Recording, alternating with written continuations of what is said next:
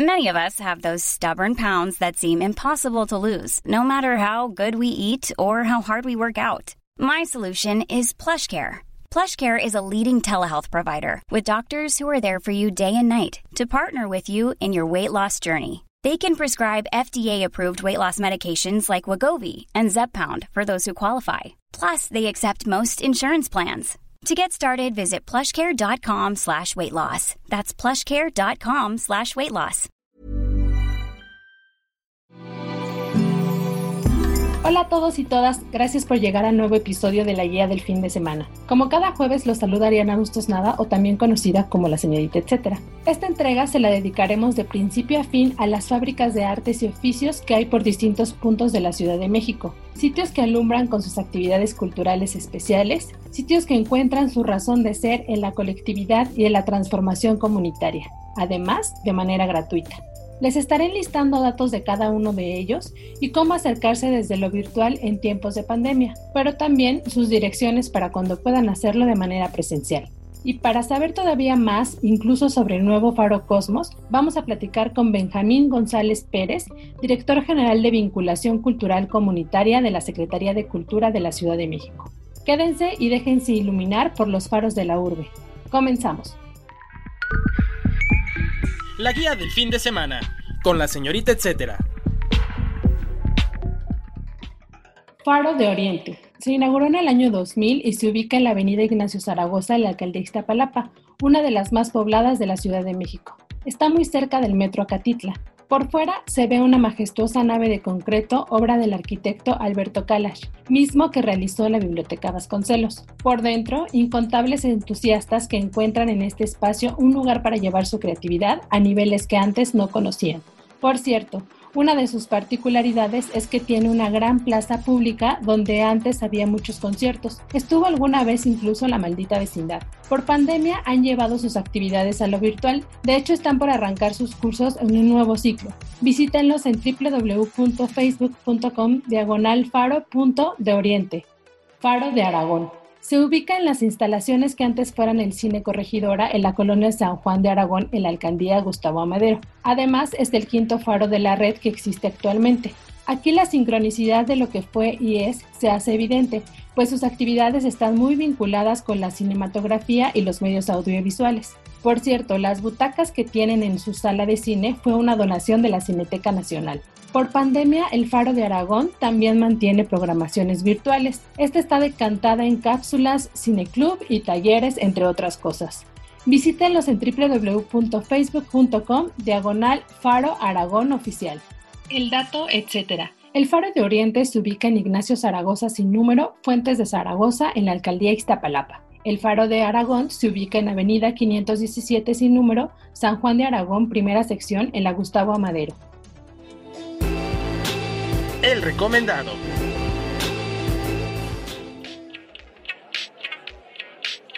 Y para la sección del recomendado, damos la bienvenida a Benjamín González Pérez, director general de Vinculación Cultural Comunitaria de la Secretaría de Cultura de la Ciudad de México. Benjamín, ¿cuándo comenzó este programa y qué promueve? La red de fábricas de artes y oficios de la Secretaría de Cultura es un programa que tiene 20 años de existencia. Promueve básicamente tres acciones culturales fundamentales. La primera es educación artística popular y gratuita en artes y en oficios. para ello tiene una oferta de talleres gratuitos en todas sus sedes. La promoción y difusión cultural como los servicios culturales, esto es, todas sus sedes tienen galerías, cineclubes, bibliotecas o libroclubes y actividades culturales permanentes. Y el tercer eje es un eje de trabajo comunitario donde se organizan colectivos culturales para a través de los talleres y del trabajo artístico poder desarrollar proyectos comunitarios. ¿Cuántos y dónde están ubicados los faros? Ya les estoy contando en este episodio, pero me gustaría que tú nos dijeras muy puntual. Actualmente tenemos ocho fábricas de artes y oficios. El primero que se fundó hace 20 años fue en el oriente de la ciudad, en la zona de Iztapalapa. Posteriormente fueron abriéndose algunos más en Tláhuac, dos en Milpalta, uno en Tecomitl y el otro en Miacatlán, uno más en Indios Verdes, uno más que se encuentra en Aragón, uno más en Azcapotzalco, el que acabamos de inaugurar, que es el faro Cosmos, son actualmente los que tenemos. ¿Cómo seleccionan el lugar donde se desarrollarán estos espacios y puedes darnos algunos ejemplos? En realidad, los lugares han sido resultados de oportunidades. En muchos casos, edificios abandonados que fueron en otros tiempos lugares eh, centrales para la comunidad y que al quedar abandonados son rescatados por el gobierno de la ciudad y convertidos en un proyecto cultural. La idea es que los predios abandonados que caigan en desuso puedan tener una nueva vocación y tener un nuevo brío en ese sentido. ¿Qué es cierto que cuando estos lugares se convierten en faros, en la programación se mantiene su esencia? Por ejemplo, en Aragón, que era un cine y ahora hay talleres alusivos. Bueno, hay algunos faros que con su trabajo han desarrollado ciertas cualidades, pero la vocación la van tomando a partir de las prácticas culturales que ahí suceden. En el caso del Faro de Oriente es muy importante la cartonería, por ejemplo, como una actividad. A pesar de que hay muchas otras, esa actividad ha despuntado de otras. En el caso de Tláhuac, el grabado o la gráfica ha tomado una enorme importancia por muchos grabadores importantes que han pasado por ahí y también por la obra de sus estudiantes. En el caso de Aragón, las artes visuales que incluyen al cine, por supuesto, y ahora en el caso del Cosmos se está procurando que esta vocación pueda tender hacia las artes escénicas.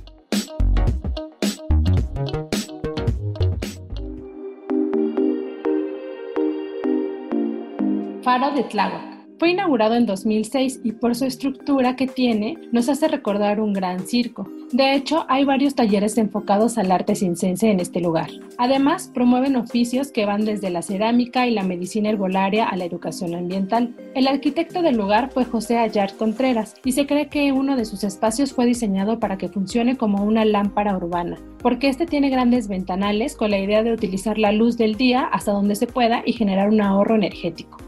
Visítenlo virtualmente en www.instagram.com diagonal Faro oficial. Faro de Azcapotzalco.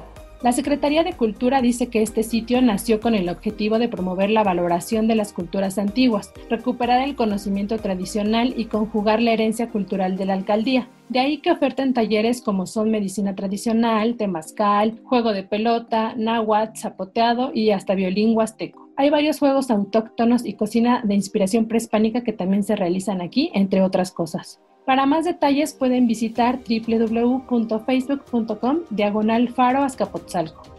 Faro de Indios Verdes. Su construcción está inspirada por la arquitectura de una hacienda tipo colonial. Comenzó sus actividades en 2009 y se sabe que sus principales distintivos son la ecología y el sentido de pertenencia comunitaria. Este es el hilo conductor de su programación. Pueden checar su oferta online en www.facebook.com faro v Faro Milpalta. Se inauguró en 2017 y es el único que cuenta con dos espacios que lo hacen más dinámico. Por un lado está el faro Tecomit y por el otro el Mictlán. Se le conoce como el faro de los pueblos y ahí se imparten talleres que enaltecen las tradiciones locales. Por ejemplo, dan talleres como el telar de cintura, náhuatl, globos de cantoya y papalotes. Por cierto, hace poco tuvieron un carnaval virtual y un festival de papalotes que pueden checarlo en sus redes sociales. Los encuentran como www.facebook.com diagonal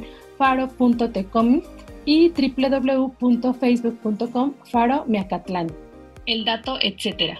El faro Tláhuac se ubica en Avenida de la Turba sin número Miguel Hidalgo en Tláhuac. El faro Azcapotzalco se ubica en Cultura Norte sin número entre Cananea y Avenida de las Culturas en la Ciudad de México. El faro Indios Verdes se localiza en la avenida Huitzilihuit 51, en la colonia San Isabel Tola, en la alcaldía Gustavo Amadero mientras que el faro Milpalta Tecomit está en Dr. Gastón Melo 40 en San Antonio Tecomit. Y por último, el faro Milpalta Miacatlán está ubicado en Simón Bolívar Poniente sin número, entre Avenida del Comercio y Tepantlapa, San Jerónimo, Miacatlán. El recomendado recomienda. Continuamos la charla con Benjamín González Pérez, director general de Vinculación Cultural Comunitaria de la Secretaría de Cultura de la Ciudad de México. Benjamín, hablemos del nuevo Faro Cosmos. ¿Cuánto tiempo pasó para restaurarlo? ¿Mantienen sus espacios originales? Más o menos de qué va la programación y sabemos que es la sede de la Orquesta Típica de la Ciudad de México. Cuéntanos un poco más de estos datos. Bueno, el, caso del Cosmos es un caso particular, ya que es un proyecto que se desarrolla a lo largo de ocho años de rescate del bien.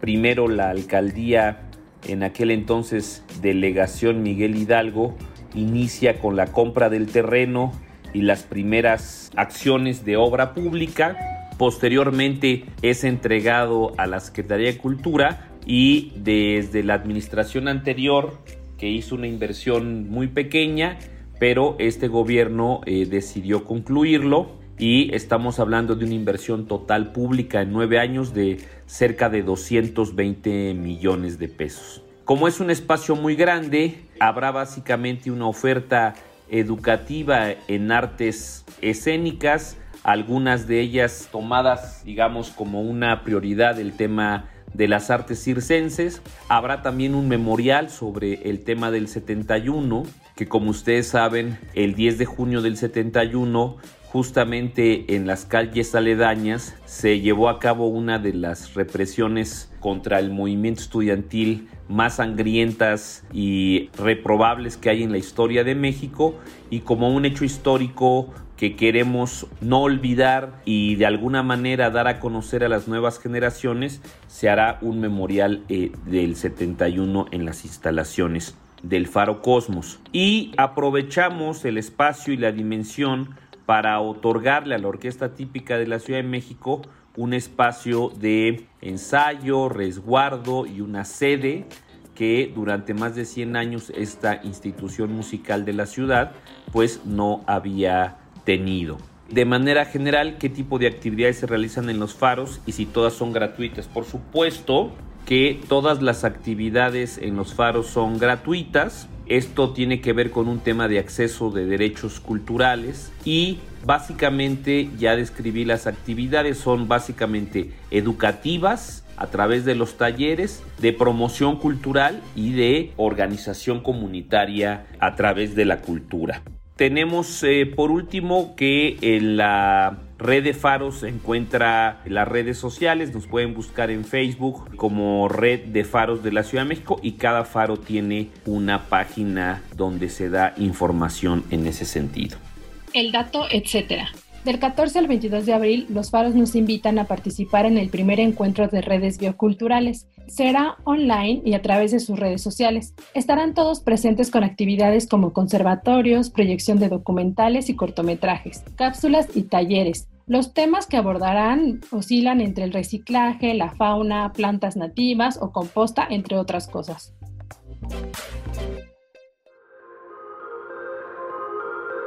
La guía en segundos. Y este fin de semana encontrarán los siguientes eventos en la agenda web de la OEM y en la agenda impresa dominical del Sol de México. Destreza museística online.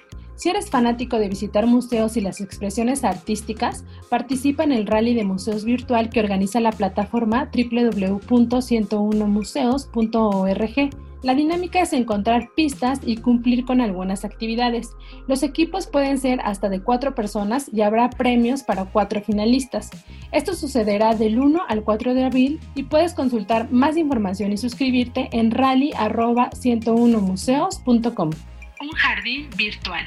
El Jardín Botánico de la UNAM nos ha llenado los ojos de plantitas de manera virtual, gracias a sus propuestas constantes y estrenos semanales, entre ellos el que les sugiere esta semana, que se llama Las huellas de las plantas. Son clips a cargo de especialistas enfocadas en los registros de distintas especies. La última entrega está dedicada al pápalo. Conocerán su historia, que data de hace más de 500 años, sus usos en la gastronomía y en la herbolaria. ¿Sabían, por ejemplo, que se emplea para combatir el hipo? Yo solamente lo recuerdo de los taquitos, pero aquí en estas cápsulas encontrarán datos fascinantes. Encuentran la serie en www.facebook.com diagonal jbunam. Música salida de cuentos. Se estrenó el cuarto concierto de la primera temporada virtual 2001 de la Orquesta Sinfónica Nacional del Instituto Nacional de Bellas Artes y Literatura. Lo hizo con un concierto muy especial que pueden ver en su canal de YouTube. Este está dedicado a la trilogía literaria del Señor de los Anillos de J.R.R. Tolkien que a su vez se complementa con fragmentos de la teatrología operística del Anillo del Nibelungo de Richard Wagner. Hay imágenes que acompañan las melodías, bailarines y narraciones. La dirección del concierto está a cargo del distinguido músico mexicano Eduardo González.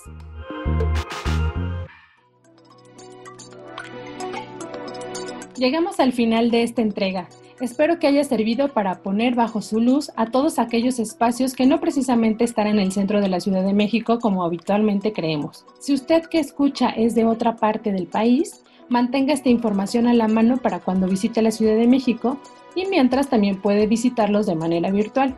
Gracias por el apoyo constante a Mitzi Hernández en producción.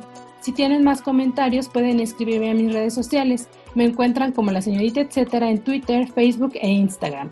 Además, también estamos pendientes para su retroalimentación en Twitter. Nos encuentran como arroba podcastom o al correo podcast.om.com.mx. Ahora sí, hasta la próxima. Esta es una producción de la Organización Editorial Mexicana.